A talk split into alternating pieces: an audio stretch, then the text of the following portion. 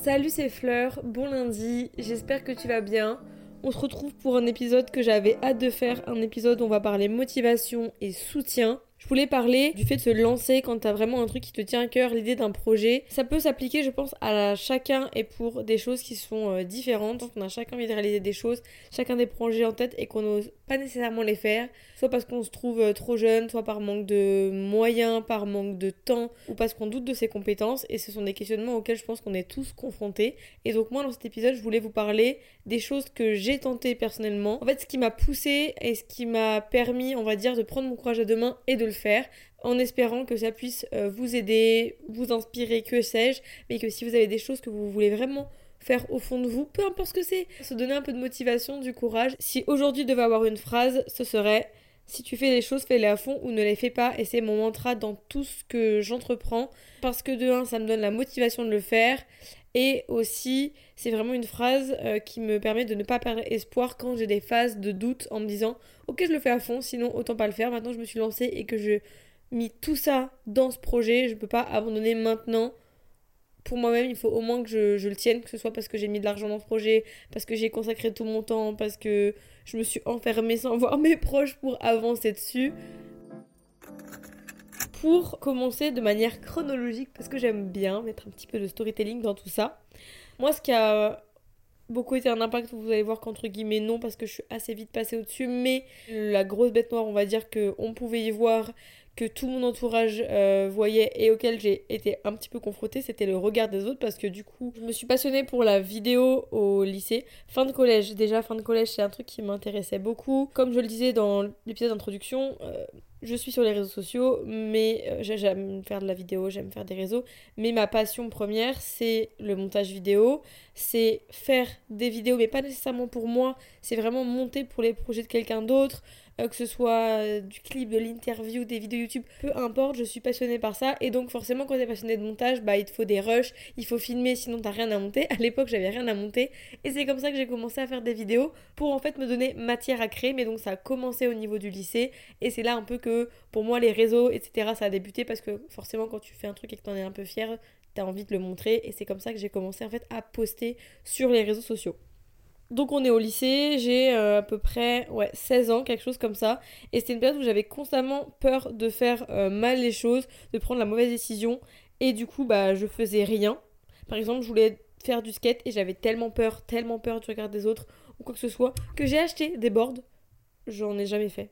Ou alors j'ai essayé et à chaque fois je l'ai vite abandonné parce que je me trouvais pas assez bonne, pas assez... Euh, compétente parce que je voyais que des mecs et bien sûr les mecs se foutent de ta gueule. Et notamment j'avais peur de devoir choisir ce que je voulais faire parce que forcément au lycée euh, c'est là où tu dois un peu t'orienter pour tes études sup et du coup on te demande de prendre des décisions alors que t'es là t'as 16 ans gros. Euh. À la fois t'es grand et à la fois l'année dernière t'étais encore au collège, enfin vous voyez ce que je veux dire.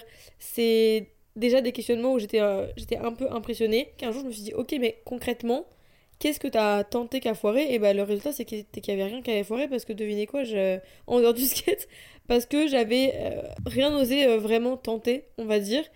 Et j'avais tout simplement l'impression de stagner, que j'étais pas genre forte dans un domaine en particulier, parce que je me mettais à fond dans rien par peur euh, d'être nulle. J'avais pas nécessairement de passion au début. Et c'est là que notamment la vidéo, donc elle est arrivée. J'ai économisé pendant... Oh, attendez, mais ouais, c'est ça. Hein. Pendant un an, j'ai économisé pour m'acheter mon appareil photo.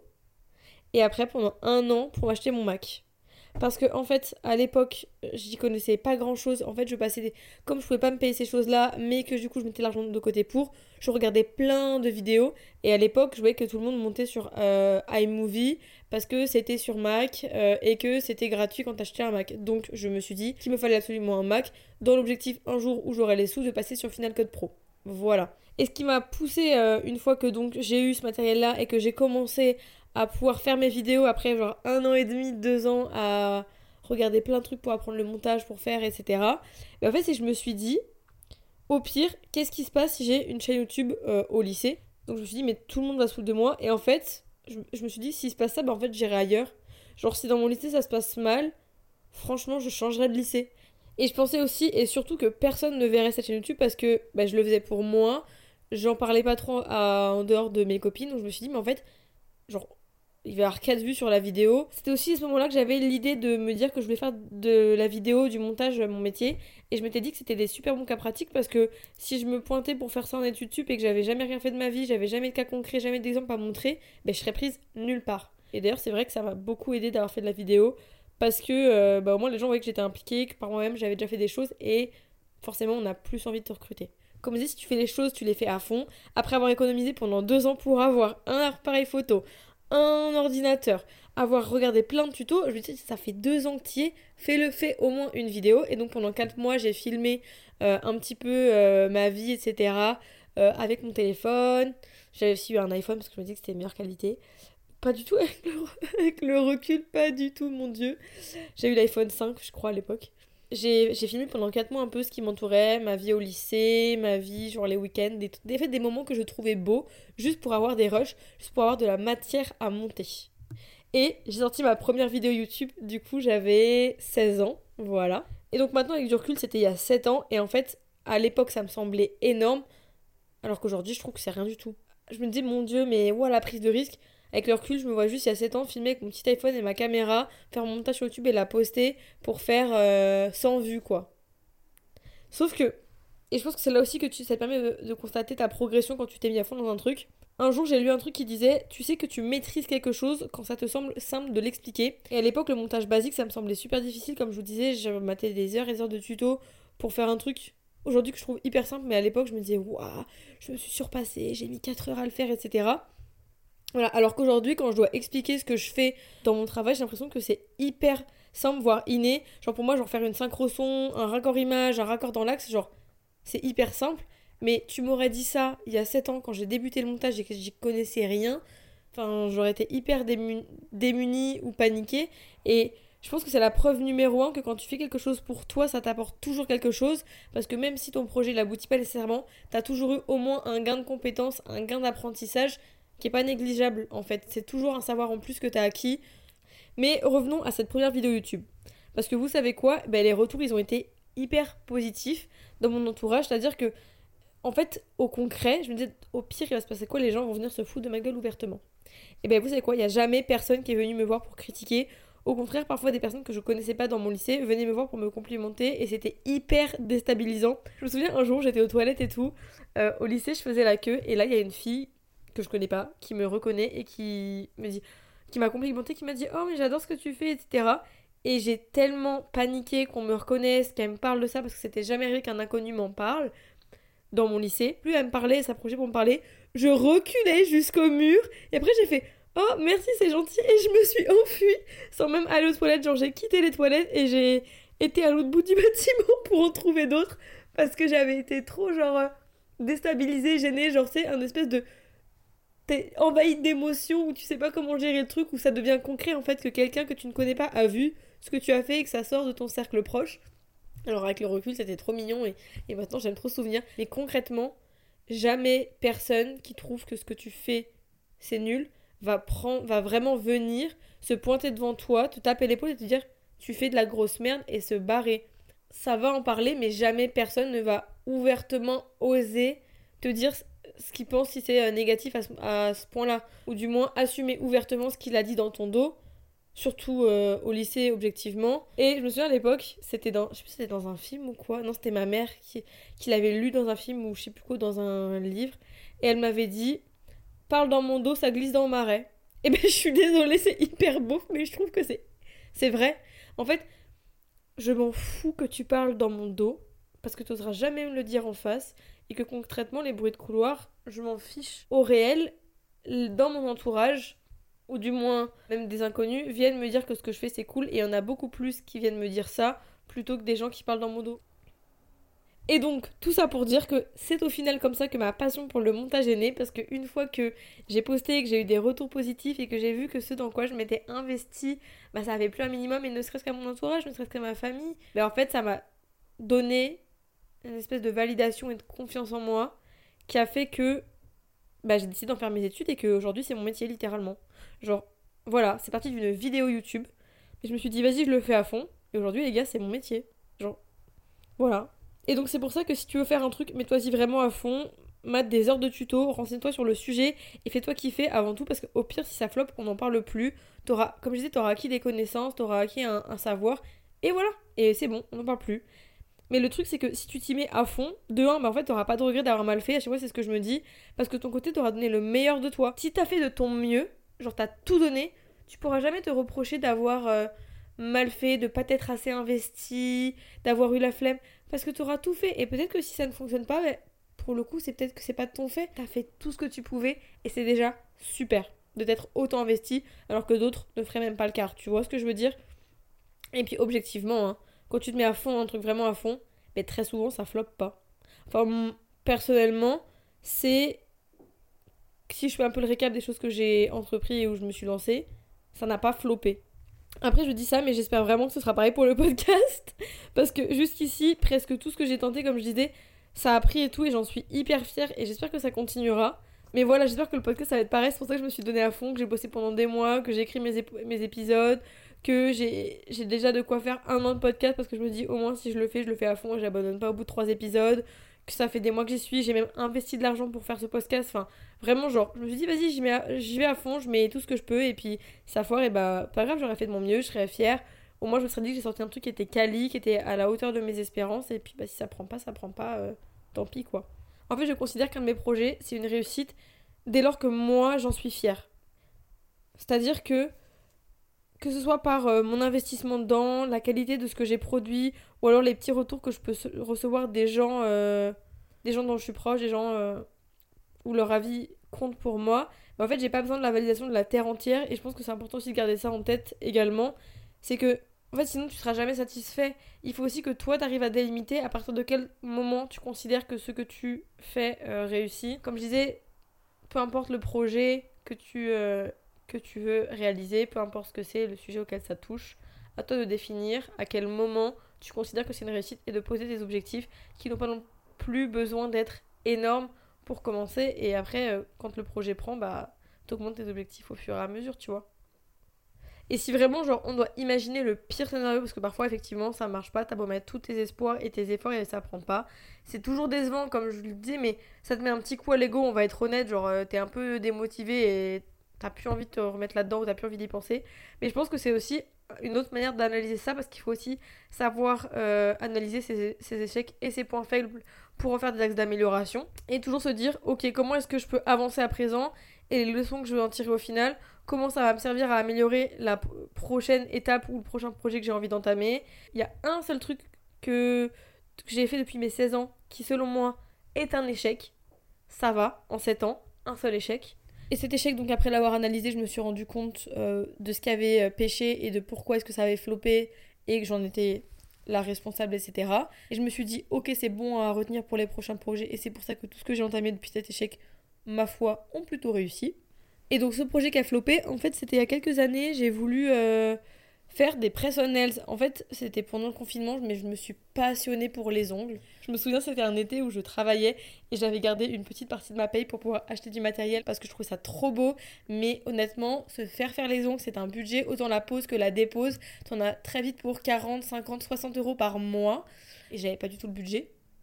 Et donc, concrètement, je me suis dit, bah, autant apprendre. Je me prends de passion en fait pour euh, faire les ongles et j'ai tout de suite envie de me dire. Euh, que je voulais en faire pour les autres. En fait, l'avantage des press nails, du coup, pour ceux qui connaissent pas, c'est qu'en gros, au lieu de faire, euh, on va dire, tes ongles en institut ou quoi, euh, au chablon, etc., en fait, les press nails, c'est toi qui les colles. Et en fonction de la manière dont tu les poses, ils durent une semaine, deux semaines, trois semaines. Mais quand ils s'enlèvent, tu peux les réutiliser si tu les dissous pas dans l'acétone. Et c'est ce que moi je fais. Je vais mettre 4 heures à faire mes ongles. Je vais les porter euh, une semaine, deux semaines. Après, je les enlève. Et le jour où je veux les remettre, je peux les remettre. Ils sont réutilisables en fait. Et je trouvais ça génial. Et du coup, comme moi j'avais appris à m'en faire après, j'étais pas professionnelle, j'avais pas la formation et je l'ai toujours précisé. Mais je, du coup, je voulais en faire euh, pour mon entourage, je voulais en vendre pour un peu arrondir mes fins de mois. Et donc, je, je lance le truc et ça prend un peu. J'envoie à quelques filles de ma promo, des commandes via Insta également. Mais en fait, ça prenait tellement de temps. Genre en moyenne, comme je vous dis, je mets 3-4 heures à faire une pose d'ongle. Sauf que je facturais ça 10 à 15 euros. 10 à 15 euros pour environ 4 heures de travail. On est d'accord? Ça fait que j'étais payée 3,75€ de l'heure. Autrement dit, rien du tout, vraiment, rien du tout. Donc en fait, j'avais super mal évalué mes tarifs et le temps que ça me prenait. En fait, je, ne pouvais pas m'y mettre à fond parce que j'avais les études à côté aussi et je tentais d'avoir une vie sociale. Sauf que du coup, de faire les ongles parce que j'adorais ça, et eh ben ça me prenait tout mon temps. Je m'isolais de ouf les week-ends, les soirées, genre je sortais pas pour vendre mes petits ongles. Sauf que j'ai fini simplement par arrêter parce qu'au bout d'un moment, il fallait avoir une vie sociale, parce que ça me prenait tellement de temps pour si peu de résultats. Et du coup, bah, j'ai arrêté. C'est pour ça que je considère que c'est un flop. Et du coup, l'échec de ce projet, qu'est-ce que ça m'a apporté? Bah déjà, j'ai appris à évaluer mon travail, évaluer mon temps, mes compétences, mes coûts, et ça a été une super bonne expérience parce que après, quand euh, j'ai dû de nouveau euh, facturer des choses, calculer mon temps de travail, etc., maintenant je prenais vraiment ces facteurs-là en compte, alors qu'avant je me disais juste, alors 10-15 euros c'est pas trop cher, du coup les gens ils voudront acheter, et si je vends 5 paires d'ongles par mois, ça me permet de financer mon matériel. Waouh Ouais, mais tu t'es pas compté dedans, Fleur, là tu te payes pas. Du, coup, c'était pas du tout viable. Mais du coup, voilà. Et au final, je regarde un bon souvenir parce que ça a été un petit succès. J'ai quand même vendu des, ongles aux filles de ma classe. Et parfois encore, pour des copines, on m'en parle, elles me demandent d'en faire, etc. Parce qu'elles avaient grave kiffé. Donc, je me dis que ce que je faisais, c'était pas trop mal. Mais du coup, ce qu'il faut quand même garder en tête, c'est que bien souvent, quand tu te lances à fond dans un projet, après, quand tu regardes derrière toi, il y a souvent que des petits succès et pas vraiment de grosses déceptions. Parce que je pense que t'es vraiment déçu quand tu sais qu'au fond de toi, tu as, fait le truc à moitié. Ou alors quand carrément t'as jamais osé faire ce projet. Mais vous voyez, là, ce truc-là, j'avais hyper envie de le faire, je l'ai tenté, ça a pas pris, mais c'est pas grave, j'en garde une petite fierté parce que je l'ai fait, j'étais contente d'en faire.